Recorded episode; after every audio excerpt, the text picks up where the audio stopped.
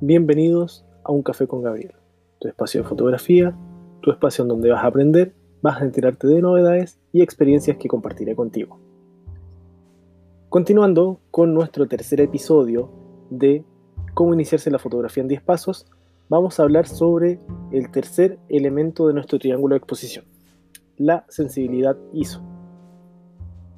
Esta se define como el parámetro que nos va a ayudar a aumentar artificialmente la cantidad de luz captada por el sensor de nuestra cámara. Pero al utilizar valores muy altos, por ejemplo si estamos haciendo fotos en un lugar oscuro, esto se va a traducir en que nuestra fotografía va a generar ruido o ese grano y por ende va a perder calidad y nitidez. Sigamos entendiendo el ISO. El sensor de la cámara capta luz que depende directamente de la apertura del diafragma y la velocidad de obturación. Esta información se conoce como señal de luz cuando el sensor recibe esta señal, el ISO se encarga de interpretarla y de acuerdo al valor ajustado por nosotros, va a aumentarla o disminuirla de forma artificial. Los niveles ISO en la mayoría de cámaras son valores estándar, los que varían entre ISO 100 hasta ISO 25600, aunque hay modelos de cámara en que parten de un valor más bajo y siguen hasta un valor más alto. El ISO se va a leer en valores representados en nuestra cámara como número 100, 200, 400, 800, 1600, etc. Como podemos ver, el valor ISO se traduce en duplicar o reducir a la mitad la cantidad de luz en el resultado de la fotografía a medida que aumentamos o disminuimos un paso en el ISO. La velocidad de ISO es muy importante saber cómo utilizarla eh, con un valor bajo o un valor alto.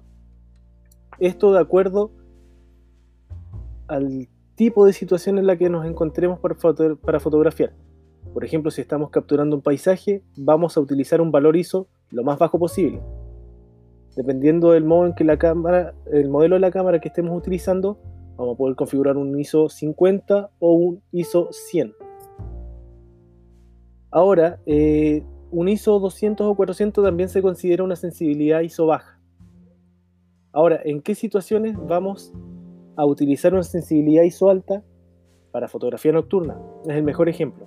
Si queremos capturar con nuestra cámara la Vía Láctea, entonces debemos configurar nuestra cámara con un ISO 3200 o incluso hasta 6400, siempre y cuando veamos cómo se comporta el sensor de nuestra cámara para no generar tanto ruido ni perder tanta calidad en nuestra foto. Entonces, ahora que ya hemos aprendido de los tres elementos fundamentales de la fotografía, vamos a ver cómo trabaja entonces el triángulo exposición y esto lo haremos para poder generar un equilibrio entre estos tres elementos y compensar correctamente nuestra fotografía para que ésta no esté subexpuesta o sobreexpuesta, o sea que el resultado no sea ni una foto muy oscura ni una foto muy clara. Y esto lo vamos a ver en el próximo episodio de nuestro podcast. Gracias por compartir este café conmigo y espero que hayas disfrutado este capítulo.